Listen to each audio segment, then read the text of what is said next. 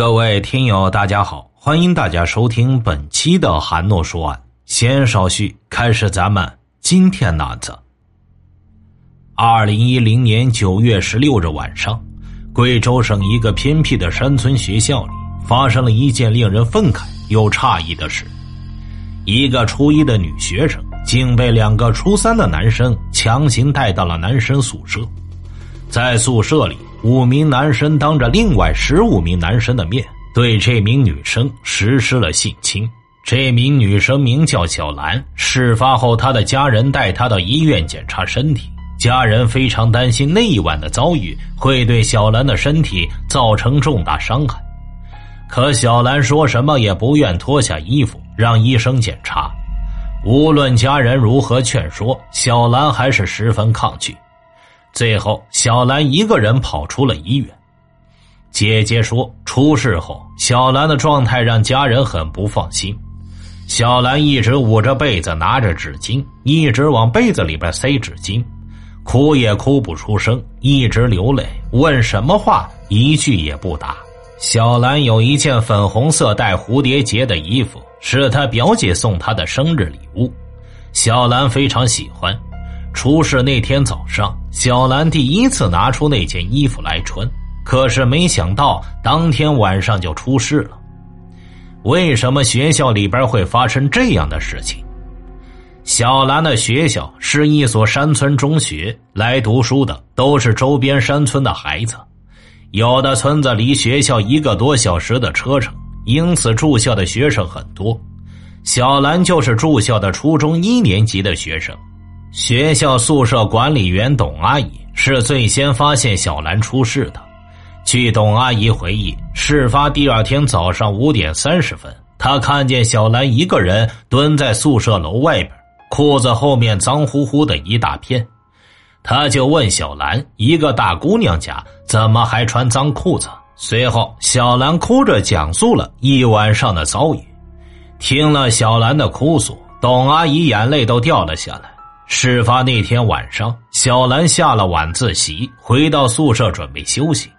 到了晚上十点的时候，她感到肚子有点饿，便一个人到学校食堂去买炒粉吃。排队的时候，突然有两个初三的男生把她拉出了食堂。当时小兰还没有意识到他们会对她做什么过分的事情，以为这两个男生只是拉她出去说说话，就会把她放回去。这两个男生是初三的学生，小涛和伟浩，比小兰高两级。以前小兰和他们也见过面。小兰以为他们只是找他为了聊天，就跟着他们出了食堂。可接下来两人居然拉着小兰出了学校，来到一个偏僻的山坡上。在路上，小兰也挣扎过，可怎么也摆脱不了比自己大两三岁的两个男生。在山坡上。两个男生表示想要跟小兰耍朋友，小兰拒绝了，但两人却没有放过小兰。双方僵持了半个小时后，小涛和韦浩又拉着小兰去了他们的宿舍。他们的宿舍是学校里唯一一个不在宿舍区的宿舍。事发当晚，除了小涛和韦浩两人，屋里还有其他十八名学生，当时已经全部准备睡觉了。据一个男生回忆说，当时小兰死死的把着门框不进去，是被硬拖进宿舍的。看到一个女生被拽进了男生宿舍，一些男生开始嬉闹兴奋起来。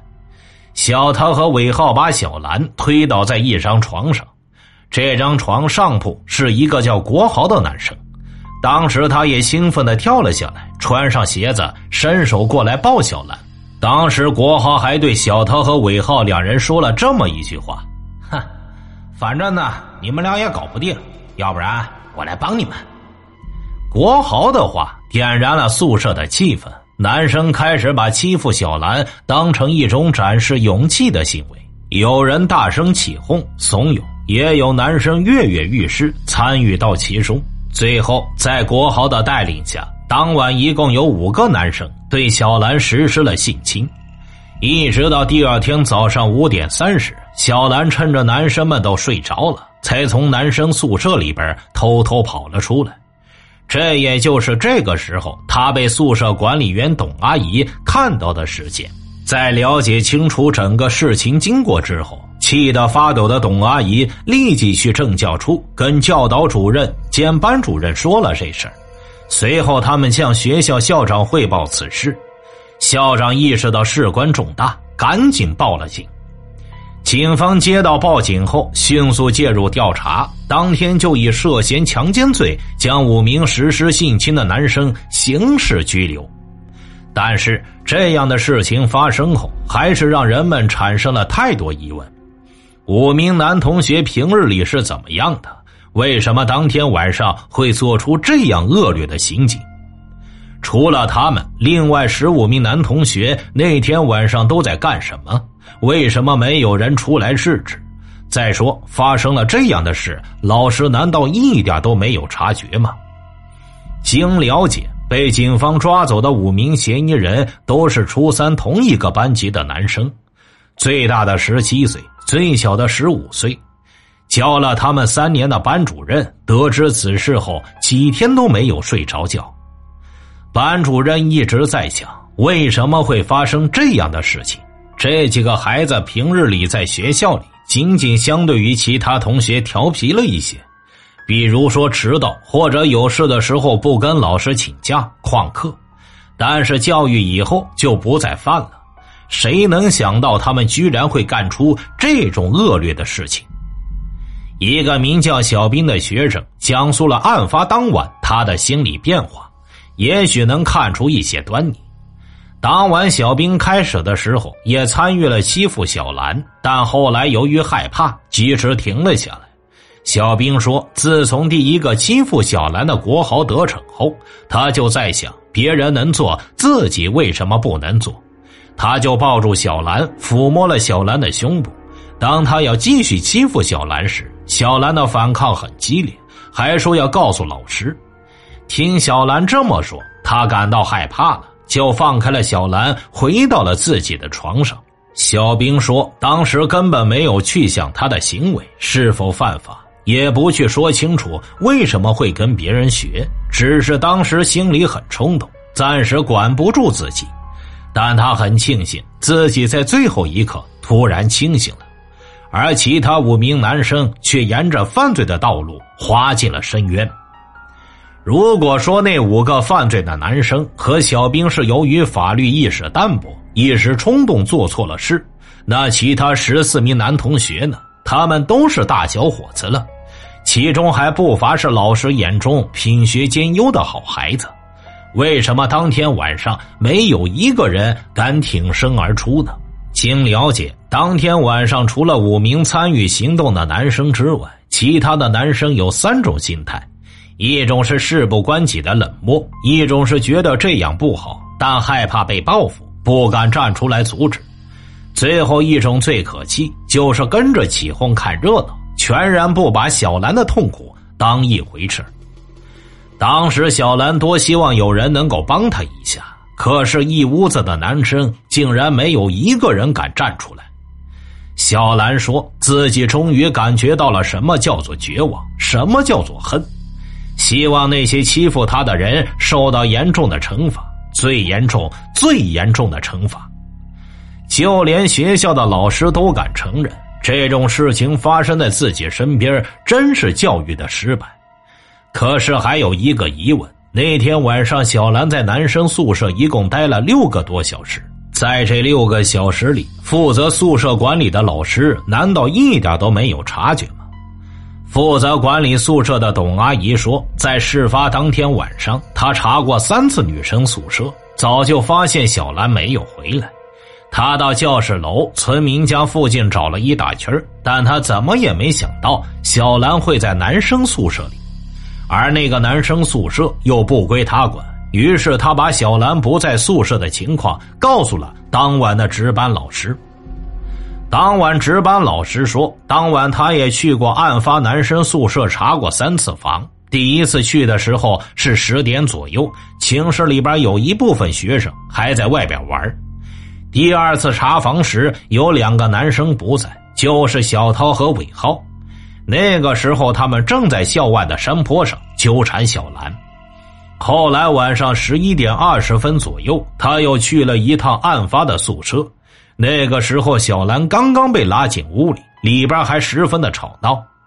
老师生气的敲了敲门，想推门进去，却发现被学生把门给抵住了。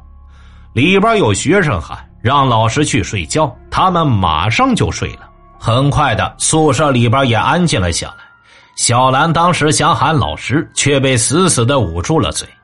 值班老师在门外又站了几分钟，见没了吵闹声，也没多想就离开了。屋里的小兰当时是多么希望老师能够进来呀，那样他就不会再有那一整晚的痛苦经历了。就在大家纷纷指责值班老师不负责时，值班老师说他自己也很委屈，因为管理宿舍并不是他的职责。他是自己个人对工作认真负责、兢兢业业，才主动承担起职责以外的事情，当晚去查宿舍的。其实啊，在案发之前，这个男生宿舍就一直是处于无人管理的状态。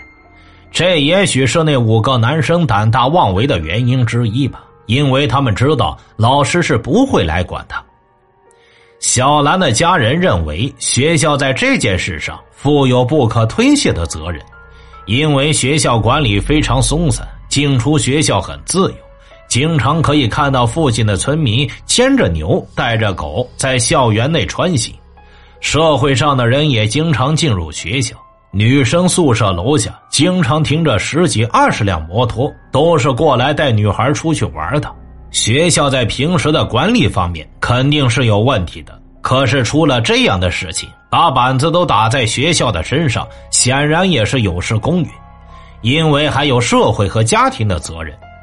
想欺负小兰后又停下来的小兵，其实和小兰是一个村子的，而且还有一点亲戚关系。在那个可怕的晚上，小兵不仅没有帮助小兰，反而还参与其中。得知小兵在学校的所作所为，小兵父亲拿木棍狠狠揍了小兵一顿，然后带着他到小兰家去道歉。小兵一直跪在小兰家的门口，直到小兰父母原谅了他。对于小兵的父母来说，这事就算过去了。他们觉得小兵还小，还不懂事。小兵的爸爸说：“家里穷，生计都顾不上了，哪有空去教育孩子？”孩子送到学校就应该由学校来负责。持这样观点的家长还不止小兵一家。